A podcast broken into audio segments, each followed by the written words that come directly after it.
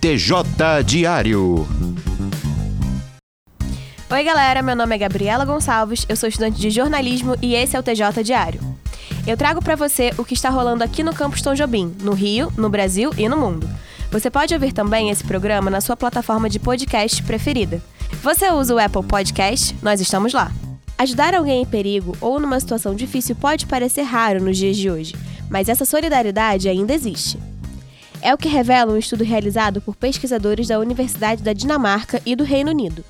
Eles analisaram centenas de imagens de câmeras de segurança de estações de metrô, lojas e ruas e verificaram um padrão nas atitudes das pessoas que viram outras em situações de perigo ou violência.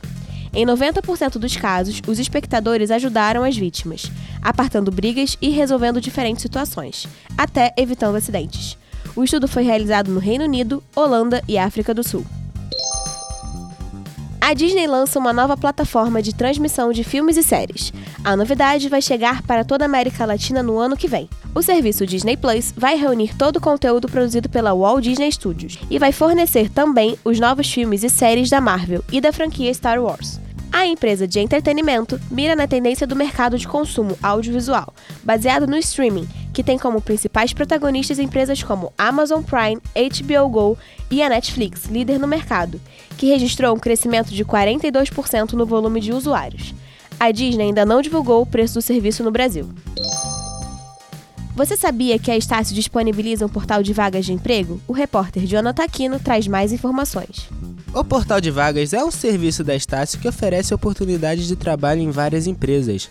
Você pode encontrar várias opções de forma simples e gratuita. Basta criar um perfil e cadastrar o seu currículo no portal.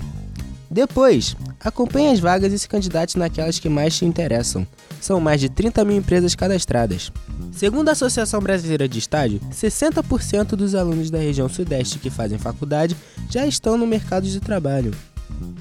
Você sabe tudo sobre o hino do seu time? No podcast O Canto da Arquibancada, o apresentador Pedro Brasil te conta curiosidades sobre os hinos dos quatro grandes times cariocas. O episódio de abertura traz curiosidades sobre as composições de Lamartine Babo, responsável pela autoria da maior parte dos hinos populares dos clubes tradicionais do Rio. Os outros episódios são focados nos hinos dos grandes clubes do futebol carioca: Flamengo, Fluminense, Botafogo e Vasco, respectivamente. Neles, abordamos a história e curiosidades de cada hino. Você sabia que o rubro-negro tem dois hinos oficiais? E que o hino popular do Flamengo foi regravado por artistas como Neguinho da Beija-Flor e Herbert Viana? Já o tricolor carioca e o alvinegro têm, cada um, três hinos em sua história. Flamengo e Vasco, por outro lado, têm apenas dois hinos. Tudo isso você ouve nesta série que conta com a participação do professor e pesquisador Bruno Castro, autor do livro Os Hinos do Futebol Carioca, de Coelho Neto Lamartine Babo, e que regravou os hinos dos quatro grandes e do América. Ouça no Spotify, Radio Public ou Google Podcasts.